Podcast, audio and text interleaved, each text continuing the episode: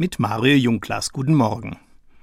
Hole ich meine Enkel von der Kita ab, führt uns der Weg an einem Tafelladen vorbei. Hier werden gespendete und gesammelte Lebensmittel an bedürftige Mitmenschen ausgegeben. Die lange Warteschlange vor der Tafel weckt in mir zwiespältige Gefühle. Auf der einen Seite steht die Bedürftigkeit, wenn nicht gar Armut der Menschen, die sich hier bis auf die Straße anstellen und auf die Lebensmittel offensichtlich angewiesen sind.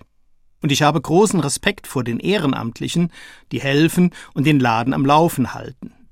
Auf der anderen Seite finde ich es unerträglich, dass sich Menschen in der Öffentlichkeit in eine solche Reihe stellen müssen, als Arme für alle sichtbar.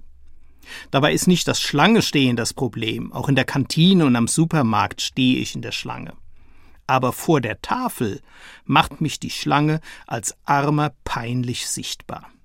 Die Lösung wäre gewiss, den Menschen so viel Geld zu geben oder noch besser, ihnen solche Verdienstmöglichkeiten zu verschaffen, dass sie keine Tafel mehr brauchen.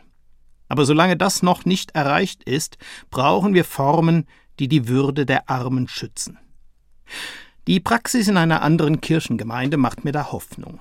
Sie unterhält keine Tafel, sondern eine Suppenküche. Oft bestehen Suppenküchen aus einem großen Raum mit einfachen Stühlen und Tischen und einer Ausgabestelle, an der man sich für das Essen anstellt. Die Warteschlange ist dann immerhin nach innen verlegt. Aber diese Suppenküche macht es anders. Im Essensraum hängt ein Schild. Es wird am Tisch serviert. Wie in der Familie oder in einem Restaurant nehmen die Hungrigen am Tisch Platz und die Ehrenamtlichen bedienen sie. Und dann setzen sie sich zu den Gästen und essen mit.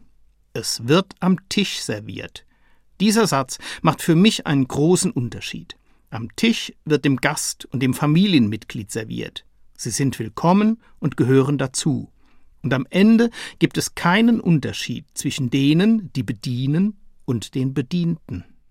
Alle sitzen an einem Tisch und bilden eine Tischgemeinschaft und keiner kann mehr sagen, seht da, da sitzen sie, die Armen.